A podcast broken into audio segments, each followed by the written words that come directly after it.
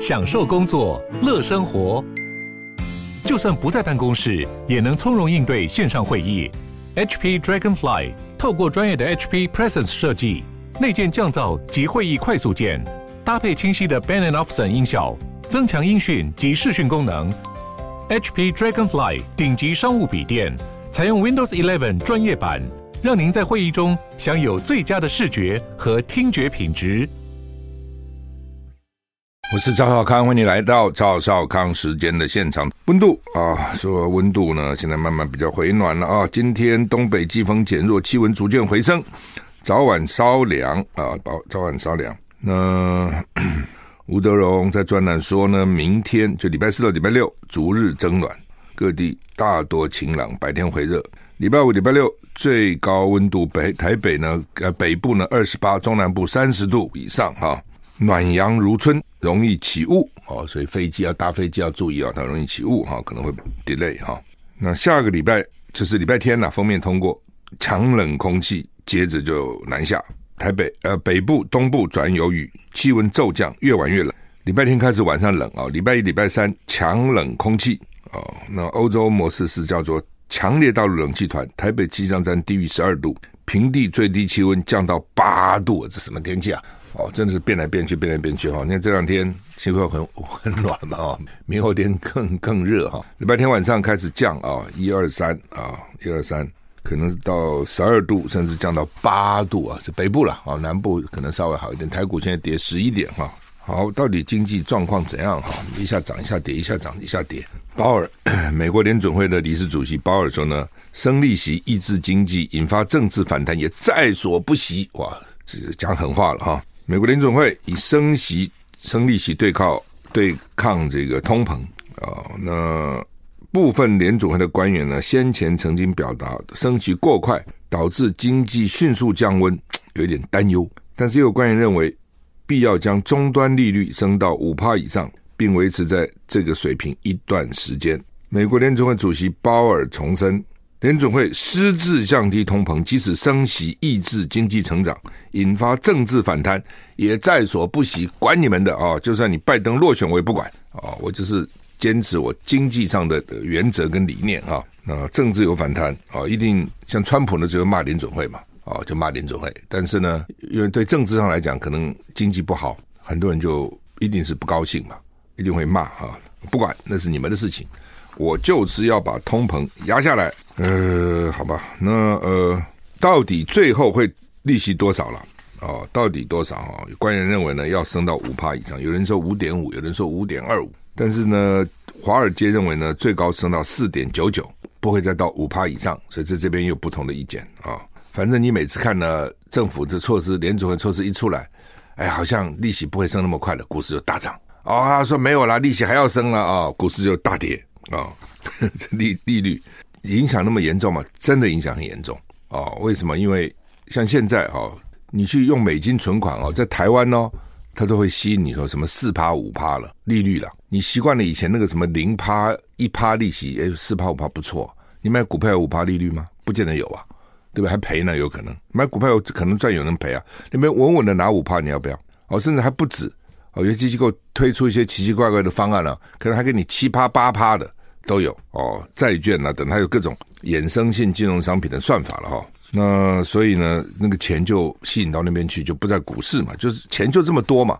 你不在这里就在，不在这里就在那里嘛。华尔街日报报道啊，《Wall Street Journal》鲍尔十号在斯德哥尔摩跑到斯德哥尔摩去发表演说，物价稳定是健康经济的基石，随着时间推移，将带给公众无无法估量的利益。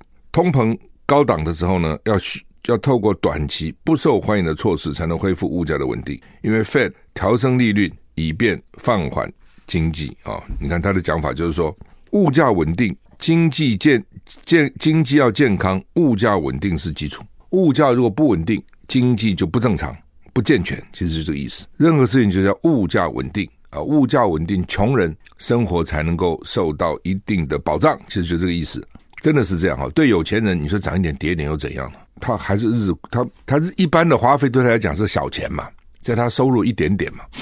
但是对于穷人来讲，或是对于收入有限的，他斤斤在那边计算了，斤真的是斤斤计较。我这个月进来，我要怎么花钱？要这个花多少，那个花多少，他那要计算，要要要，否则你就很惨了，否则可能就会负债。哦，那你这个我涨了，我这个涨了，我那个就要就可能要减少了嘛。所以他们认为说，物价稳定是最重要的。哦，而且呢，你现在看不出来，这鲍尔的意思啦，他的演讲，随着时间过去，将带给公众无法估量的利益。那反过来就是说，如果你物价不稳定，你随着时间会带给公众无法估量的损害，就这个意思。哦，所以呢，当物价这个很高的时候呢，就要透过短期的不受欢迎的措施。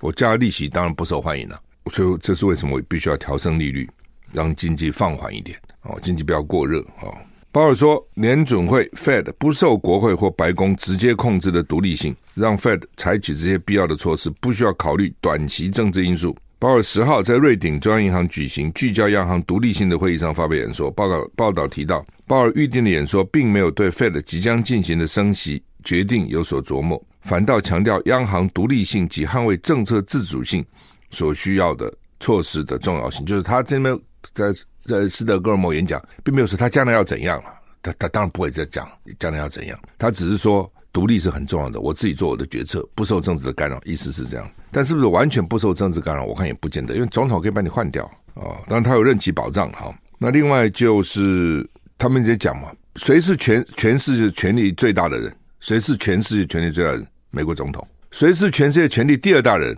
联准会主席。所以不要小看鲍尔，他是全世界除了拜登以外权力第二大的人。而且呢，拜登的时候不见得能够影响他，不见得能够。那。拜登讲一句话，大家也听听就算了。鲍尔讲一句话，影响全世界的股市，你看这个影响有多大？Fed 去年大幅提升指标性短期利率，从三月接近零趴，到年底略低于四点五趴。你看，从零九个月之内就升到将近四点五趴。Fed 官员暗示，为了对抗将近四十年来最高的通膨，他们倾向今年将利率升破五趴。鲍尔先前表明，Fed 试图透过放缓。升息步伐，避免不不必要的经济伤害，包括较高的失业率。但他一直一再警告，在降低通膨的过程中，可能带来一些痛苦。这就是哦，这就他认为这样的话呢，经济就物价稳定，对经济比较好了。但是呢，这是你要压制，你要压制经济成长的时候，就可能会提高失业率，有些人就会失业了。那会不会变成你未蒙其利先受其害？你想要让穷人稍微生活稳定一点？就反而害到他们，有没有可能？也有可能，所以这中间就捏拿就很麻烦哈。好吧，这个新冠病毒啊，这现在又出，我们现在在想什么 BA 四啊，BA 五啊，现在出一代这种叫 XBB 点一点五，我的天哪，这都很难记的，搞一大堆，搞得大家糊里糊涂哈。世卫官员警告，最新的 Omicron 亚型变异株在美国快速传播，为了避免感染，各国该考虑建议旅客搭乘长途航班时佩戴口罩。要佩戴口罩。哈，根据美国卫生官员指出，到这个月七号为止的一个星期里，美国确诊案例当中有二十七点六趴都是感染 XBB. 点一点五这种新型的变异株，而 XBB. 点一点五也是目前发现传播力最强的亚型变异株。世卫官员警告，为了避免感染，各国要考虑长途航班乘客佩戴口罩。世卫组织欧洲区高级紧急事务官。啊，叫做斯莫伍德说呢，目前在欧洲检测发现的 XBB. 点一点五亚型变异株数量还少，但是已经发现增加的趋势啊，所以他说各国不能只关心特定地区而被新型变种病毒杀的措手不及，这点至关重要啊。管制旅行措施应该一视同仁，没有歧视。今天老共就说你们歧视我，现在把日本、韩国的那个签证给他取消了啊。XBB. 一点点一点五在美国新增病例较多，目前还没有办法预测 XBB. 一点五会不会在全世界引发感染浪潮。说现在的疫苗还是可以持续预防重症、住院跟死亡。统计到一月七日，全球有三十五个国家跟地区监测到 XBB. 点一点五，中国大陆也有病例，所以他们建议呢要戴口罩。这个新冠病毒这个一直变异也是讨厌哈，现在一个还没搞完，一波未平一波又起，搞了什么 ABB. 点一点一点五。他建议你哈，这个坐航，特别是航长途航班要戴口罩了哈。不过长途航班哦，哎，飞机上本来哈就不舒服，你自己想那个位置也窄窄的哈，那你还戴个口罩哦，因为去坐长城，你觉得会舒服吗？不会。突然在家里你不会戴口罩嘛？除非有人生病，好，一般家里不会戴哈。但是你坐飞机要戴，而且在飞机上通常哦，它都会比平常在你这平地的压力给你降低一点点啊。哦，他为了节省这个节省那个了啊，再戴个口罩，实在是给他不舒服啊。但是没办法哈。最最近当然旅游的人比较多了，我也听到很多人哦，在台湾很多人说要啊旅游啊，过年出去啊等等，就要很小心哦。本来高高兴兴出去玩，又花钱，而且过年又贵，花钱遭罪哦。然后呢，我跟你讲，过年出去真是受罪啊，不骗你哦。哎呀，有些地方如果特别是那个热门的地方，那冷门地方人家都不去，那你干嘛去呢？你会想我那都去都是热门地方嘛。那这个过年，我不知道现在大陆人他一月八号开放出去有多少了。如果台湾人再加上大陆人，哇，那可热闹，很很深刻。有一年好像去什么大堡礁啊，澳洲大堡礁很好嘛，生态啊等等。到了个大堡礁里面，臭得个要死哈，也不知道为什么，它那个污水怎么管制的哈，味道也不好哈。然后呢，附近的餐厅哦，吃饭简直跟打仗一样，因为你参加旅行团，他是一，他旅行团去的餐厅就是他们谈好的，价格就比较便宜啊，然后等等，反正就比较快速啊，等等。不是所有餐厅都愿意接观光客的，一定是这样，他们是谈过。那你去，你这个旅行团去谈，人家旅行也去谈了，谈来谈去那几个餐厅嘛。哎呀，我的天，吃饭还等。啊，等个跟打真的跟打仗一样啊，噼里啪啦，还还贵，不是花钱受罪吗？哦，但是没办法啊，为什么？因为大家只有这个时候有假嘛，平常也没有假嘛，那怎么办呢？反正哦，这个现在那也就罢了。像以前呢，最多是多花点钱，对吧？排排点队，但是只有这个有有有放假，我就是出去玩，又去玩了个半天回来得个亿，呃，两个亿，那不很讨厌吗？哦，因为现在人多啊，坐飞机就很危险了。然后到了那个人多的地方，人跟人本来国外还有一些怪里怪气的病毒啊，搞不好会被染到，都要很小心。那你说我到国外旅游，我还戴个口罩，什么人都不戴，我戴不和个怪物一样吗？啊，所以入乡习俗，很多人也就不戴了。现在你说你到欧美说大家都不戴啊，那你戴还是不戴？所以就麻烦在这里哈。反正自己小心吧啊，真的是要小心哈。好吧，这个乌东的苏勒达尔维吉哈说真的蛮惨的，你看到什么时候还在打？还在打，打到什么时候啊？说这是个盐矿产盐的盐矿盐矿小镇苏勒达尔乌东，说俄军呢正在尽最大努力要把它拿下来哦。然后呢，CNN 说德国外交部长呢最近访问乌东的哈尔科夫，说柏林愿意提供更多的武器。现在其实全世界在跟俄罗斯打仗了，其实是这样。我看在俄罗斯到底能撑多久？他还真能撑就是了。俄罗斯军队现在正要夺夺取这个苏勒达尔啊，说因为他有这个。战略的重要性了哈，那乌克兰当局说呢，苏勒达尔的局势极其困难哦，怕陷入俄军手中以后呢，俄军就能够包围巴赫姆特啊，而且俄军跟佣兵佣兵瓦格纳集团，所以俄罗斯先用佣兵瓦格纳集团啊，所以可能已经控制了苏勒达尔。CNN 引述这句，我早上听到中广新闻的时候，我真的蛮感慨的。先引述乌克兰士兵的话说，因为死亡人数实在太多，以至于没有人统计。泽伦斯基说战况惨烈，哦，就看起来是一一般他们都在算打打个仗死了五个人啊，死了十个人，死了二十个人。说这个地方因为战况惨烈，已经没有人在算十几个人哦。就像我们疫情，对不对？现在也不也严重的时候也不告诉你到底，像大陆现在不告诉你我今天一天确诊多少人，十几个人也不告诉你，休息一下再回来。所以你看这个乌东这个站呢、哦，乌克兰士兵说死亡人数太多，所以已经没有人去统计了哈。这是乌克兰了哈，你想如果台海打起仗来，哦，昨天不是有说美国那个 CSIS 的兵推吗？说台湾死三千五百人啊，美国人死三千两百人，然后呢，日本人没算啊，日本一定会死啊，打掉一一百多架飞机，还有几十架战舰都不死人吗？哈，那老共死一百人，啊，老共死一万人啊。当然，大家就认为这个估值有问题了哈。美美国损失两艘航空母舰，一艘航空母舰一般基本是六千人，两艘航空母舰哈就会死掉一万人以上。那当然，他说我中间会救啊、逃啊、游泳啊，那那你这样能够能够能够救多少人嘛？他们就说美国的九一一死了两千多人，美国的珍珠港事变死了两千多人。日本偷袭珍珠港，所以两个加起来也不到，差不多五千人。你一艘航空母舰死的人就会把这两个加起来多。你看九一对美国造成多大的伤痛？偷袭珍珠港对美国，对不对？让美国去参战。那你现在一下死这么多，而且问题是老老美干嘛要为你死这么多人呢、啊？他干什么？对不对？他现在去回忆以前，譬如说打越战，他死不少人；打韩战，他死不少人。那他就会想说：那我我干嘛呢？所以打越战的时候，不要说打韩战，打越战的时候他还是征兵哦，当时不少逃兵，克林顿什么时候逃兵？他还征兵哦。幸好他也改募兵了哦，他他也改募兵，他现在不搞征兵制了。那我就觉得好奇，你叫台湾征，为什么你自己不征呢？你自己也可以征啊，不是很好吗？他不征哦，他改募兵，所以战争是很惨烈的了。你这不是比呀、啊？说我什么四四四四个月变成一年哦，然后我我就可以抵抗，我就可以让老公害怕？怎么可能呢？你怎么可能？你台湾现在少子化，越生越少，你能征多少兵嘛？哦，所以这个问题很大，就是说，你任何东西要想有我有用没有用？我做这个事情有用没用？没有用我干嘛做呢？不是白做吗？我有用，这我讲这个原则是放放之，什么事都都准的。比如我平常要做做一件事情啊，那你会想我做这个事情到底有用没用嘛？那当然有人讲你什么时候想有用没用多无聊，它本来就是这样，我就这么多时间嘛，我这么多时间，我时间都要运用到最有效的地方。如果没用，我宁愿睡觉也好嘛，我宁愿休息、看书、听音乐、看电视、看书，我也比去浪费我的时间好。不就这样？我就这么多时间呢、当然，我这是从小养成的了啊。为什么？因为我读书都是抱佛脚了哦，不正常了，不要学我了哈。现在年轻朋友不要学我，我平常就玩啦。我在台中一中，你看我又是合唱团指挥。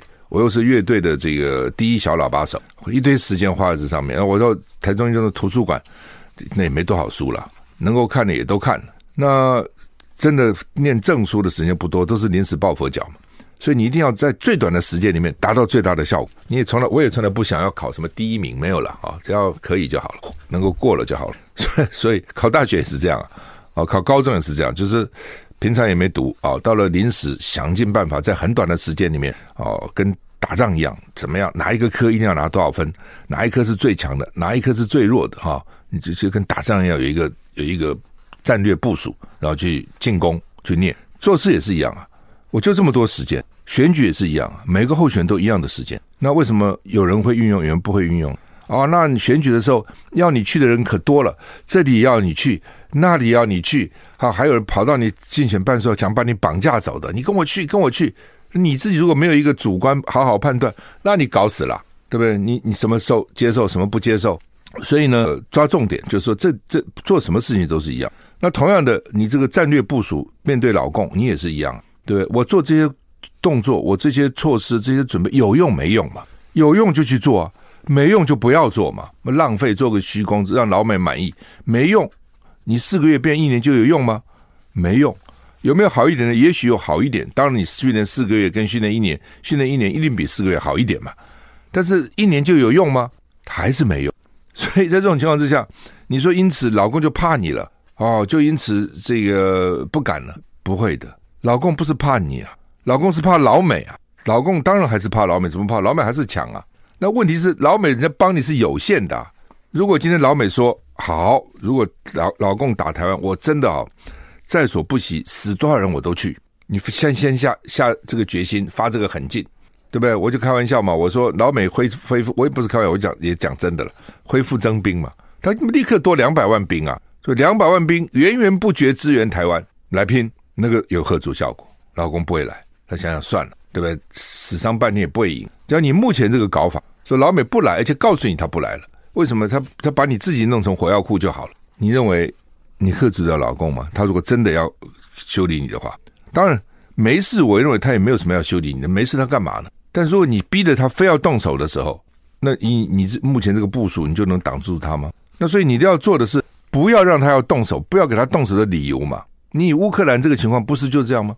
那如果泽伦斯基他不要偏偏非要加入北约，不要偏偏说我还把它写到宪法里面。选举的时候还作为他的主要政见，那是逼着俄罗斯动手。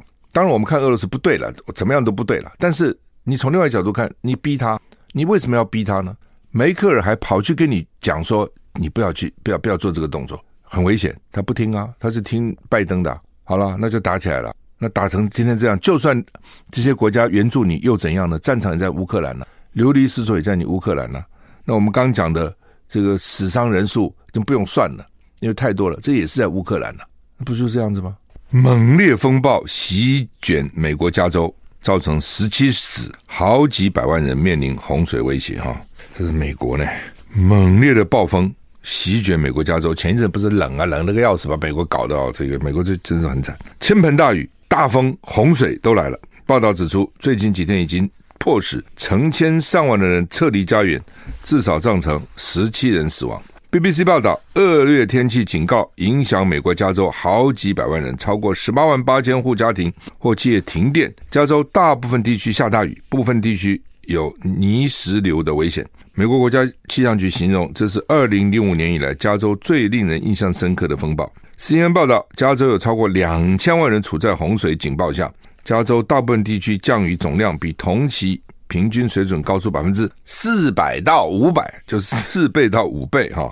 加州有更多的降雨，带来洪水威胁跟破坏，土泥石流风险呢，也扩大到洛杉矶跟圣地亚哥地区。天气预报中心警告，大雨进一步加剧洪水持续，而且延长泥石流的危险。这对于已经因为历史性干旱跟毁灭性野火而伤痕累累的加州土壤，构成不小的威胁。美国总统拜登已经宣布，加州进入紧急状态，联邦紧急事务管理局可以提供救灾服务，以支持加州。对应这次的风暴哈，咦，加州怎么变这样了？因为之前就是记得吗？干干干干干干啊，然后呢，毁灭性野火哦。多年以前我曾经去加州，那时候刚好也是干，就没水，真的叫大家节水，不能游泳，不可以洗车，然后呢，这个整个都控制那个用水哦，因为它本来就是沙漠嘛，加州本来就是一个沙漠的这个地区哈，然后呢，经常有野火烧哦，烧林啊，烧。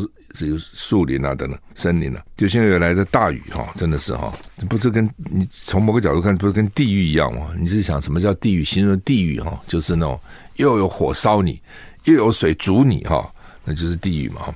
好，那联合报头版头啊，当然是蛮令人注意的啊，就是说苏贞昌今天要提辞呈，苏贞昌今天提辞呈，礼拜三啊，因为呢，苏贞昌是跟蔡英文每周三会见面啊，所以。行政院长跟总统要总一个礼拜见一次啊，谈谈啊这些大事啊，有什么特别的事情啊，要做决策啊等等。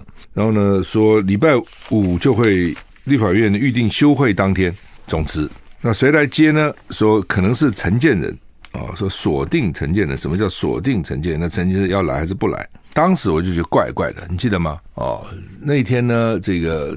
陈建仁就跑到行政院去了，记得吗？那没事跑行政院干嘛？啊，说因为什么听什么简报啊，什么鬼啊？呃，怎么可能呢？那也不是第一次简报，之前简报他都不来，怎么现在来了呢？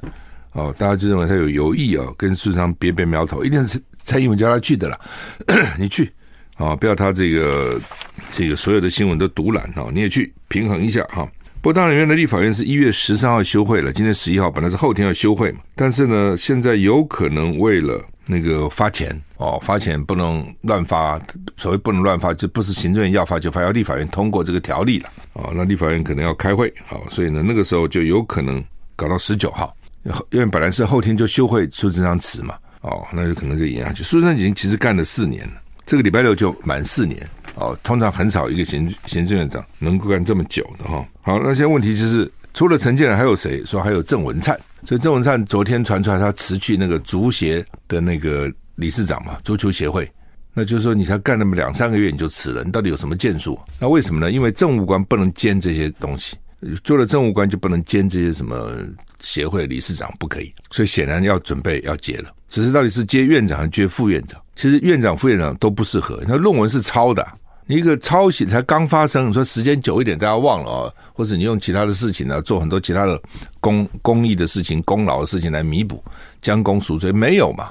才刚发生哦，然后呢，你现在就去干什么行政院长、副院长，然后管教育部，教育部管台大，然后台大管你的论文，不是不是很荒谬吗？从某个角度看哈，然后陈明通还说这个什么林志坚是冤案啊，冤案，怎么个冤呢？那台大那些教授都瞎了。那些委员、伦理委员真的都是都是都是脑筋不清了哦，判断不明了。然后呢，那个姓于的于什么于正煌要告林志坚哦，那些都是假的乱告，就是你清白，他他是冤冤案啊、你看这个陈明通哦，他不但不道歉，不但不承认，他还还说这是个冤案哦，真是很很糟糕了。我觉得真的很糟糕了。那。为什么就说有可能是陈建人，又有可能不是陈建人？媒体的分析是说，接着要选举啊，选举必须要是一个战斗内阁啊，不，你马上进入选战了，对不对？你选举为什么叫选战呢？那就视同作战嘛。那你派个陈建人，陈建比较佛系嘛，你这样讲佛，他是比较天主系的哦，天主教。那他能够领导一个战斗内阁吗？哦，那也许可以，只是以前没有机会，大家不知道嘛。那苏贞昌至少战斗性比较强，但是大家知道了，他自己也说我是什么亡命之徒，就是我跟你拼了命干，我命都可以不要。所以陈建仁会怎样？在这个时候接吗？哦，那他能够平衡赖金德吗？联合报这看是他的独家哈，苏贞昌今天提辞呈哦，这本来就应该走了啊、哦，只是之前宣消息的是不走嘛，哦，都说他这个无论如何不想不想走，而且呢发现金也是他这个自己哦就讲出来了啊、那跑到曾文水库呢，也不在行政院正式开个记者会，这么重要的事情呢，花那么多钱一千四百亿，就认为说他是突袭了，突袭蔡英文了哈、那总统府很错愕。哦，因为蔡英文事先有说呢，这个钱用刀口上也是不赞成发现金，现在没有发了啊，那所以事实上突袭就为了保他的位，好等等哈，呃，但是呢，这个如果就实际上他是该走的。你记得当时二零一八年民进党选坏了，立刻那个赖清德就提辞呈，然后呢干到了立法院院会结束，然后蔡英文就任命苏贞昌，那时候一开始他风风火火，的确还做了一些事情。所以那个时候到二零二零就民进党扳回来又赢了。那这次大家就觉得说好像民进党没没有什么感觉啊，也没什么真的检讨啊。那蔡英文因为当时他要要连任嘛，现在也不需要连任了，压力也没有了。现在防跛脚啊，防人家夺他的权利。现在叫陈建仁来，叫陈建仁来，因为陈建仁本来也是蔡英文想要让他选总统的，就是蔡蔡英文就是不想让赖赖清德选了哦。那陈建仁叫你行政院好好表现呢。也许表现几个，本来他们也讲，本来现金是要陈建仁发的，哎，一来你看博得一个好名声，苏贞昌管你的，先给你发了啊，以有人觉得现这个苏贞昌有一点阅人之美了，掠人之美。好了，不管了，是他们自己的这个权力的斗争。中国时报头版头讲平均地权条例五重拳打草房啊，呃，到底有没有效？各有不同的讲法了哈。那主要的它有五个啊，五个。第一个就是呢，换约转售有限制啊。第二个，炒房会罚，有检举奖金啊。司法人就公司买房子有限制，五年内不能再卖。公司买一个房，第一个要先要先核准啊，要中央主管机关核准，还不是地方主管机关呢。比如你一个公司，你现在公司赚了钱了，那做什么呢？公司赚钱能做什么呢？只有几种做法嘛。第一种发发还给股东，对不对？那第二种呢？你都给股，那公司总要一点，不能都都都发啊，要留着啊。那另外就买股票，对，买债券，投资嘛，啊，以前要不然就买房地产，等着增值嘛，公司的资产就会增加嘛。买房，你们土地也有了哈，那个比较贵。那现在就是说不给你买房子啊？为什么？他的理由啦，就是说你公司要住吗？个人才住，公司也不住啊，不住你干嘛买房子？哦，所以呢。你要你真的要买房子，你要列出详细的理由，你为什么要买？啊，那当然，所以就是会抑制抑制，所以所以司法人，而且在那呢，你买了以后呢，五年内也不能卖，给我拿放在你手上啊。另外呢，就是申报登录解约要申报登录了哈，等等，反正它有五五个方法，有没有用？不知道啊，因为实际上前一阵子房房地已经开始往下走了，那这时候就是说，是不是能够造成房价的下跌或是不涨？哦，然后当然建筑业，他们说会不会说还没有抑制，建筑业就是受伤惨重，就很多人就失业了，不知道现在到底做下去会怎么样，目前还不知道啊。那也有人讲说前几年他们都赚了钱了嘛，所以撑还是可以撑一段时间的啊，这是另外一种讲法了哈。好，那么这是因为大家一直想啊，这个平抑物地价，但是我讲实话了，物房屋的价格很重要的原因是土地上涨，你说人工上涨哈是涨了，材料上涨也是涨了。但其实有限的，真正贵的是那个土地。那土地呢是政投政府带头涨，我讲过，政府呢就把那个很多土地都标啊标售标售，标，一直都屡创新高。你政府怎么带头干这个事情呢？第一个，你政府的土地不应该卖，卖了就没有了，这是第一个。第二个，你一直很高价的卖，那你也带动民间土地跟着涨，你带动建筑的这个成本跟着涨，你带动房价跟着涨。其实政府才是。始作俑者，你要不然你去查查看，政府卖了多少土地啊？然后卖到什么价钱上面啊？所以这就是只准州官放火，不准百姓点灯。我觉得你做这五大措施，还再加个六大，第六大就政府不可以买卖土地，土地都留着啊，那是你政府的资产嘛，这么随便给他卖的呢？好，那么另外就是鉴宝啊，鉴宝各自外泄哈，现在搞了个半天啊，之前的主秘。哦，主秘很大的，主秘是他这个所有的东西都要经过他起承转合，然后呢，还有这些承办员，还有科长哦，这十三年在那边呢、哦，把人家的鉴宝资料，鉴宝资料里面有很多个字嘛，对不对？都给他泄露了。我妈妈现在过世了，过世之前就比较常住医院，奇怪啊，每次住了就是看了病，第二天就接到诈骗电话。当时我在怀疑说是不是那个医院泄露的，现在在想哦，搞不好是就是这个鉴宝所泄露的，他把个资都给人家了嘛？哦，真奇怪啊！每次看完病都第二天就接到诈骗电话，你怎么 不觉得这很奇怪吗？怎么会这样子呢？哦，要不然就是户政事务所，因为内政部也在泄露各自，你说这搞什么鬼？我们这个政府到底是怎样啊？哦，真是靠山吃山，靠水吃水啊！内政部当然有我们的各自嘛，身份证，所以呢，内政部那边也把各自给你泄露。健保署要不要把你各自给你泄露了？好，你就接到诈骗电话，鉴保就说：“哎呀，你那个鉴保费啊，什么弄错，不弄错，什么要不要退钱啊？等等，给你搞这些，没没有交啊，多交了，反正就是这种。你把那个账户拿出来，我们把钱汇给你，类似这种东西了。他就要你的账户了，要你的账户，它里面就可以搞鬼了。好，就要要你的资料啊。然后看起来呢，这最最多的就十万块就给他交保了。我真的不知道检察官心里想些什么。哦，这么严重的事情，十万就交保了。哎，真的是很可恶哎啊，真的是很可恶哈。好，那么就搞了半天，去年超周还不止四千五百亿，现在变成四千九百五十亿，变成将近五千亿了啊，变成这样子哈。另外呢，就是说我们国少子化的情况越来越严重哈，那到底怎么办啊？我看目前的办法都不是办法了。好，我们时间到了，谢谢你，再见。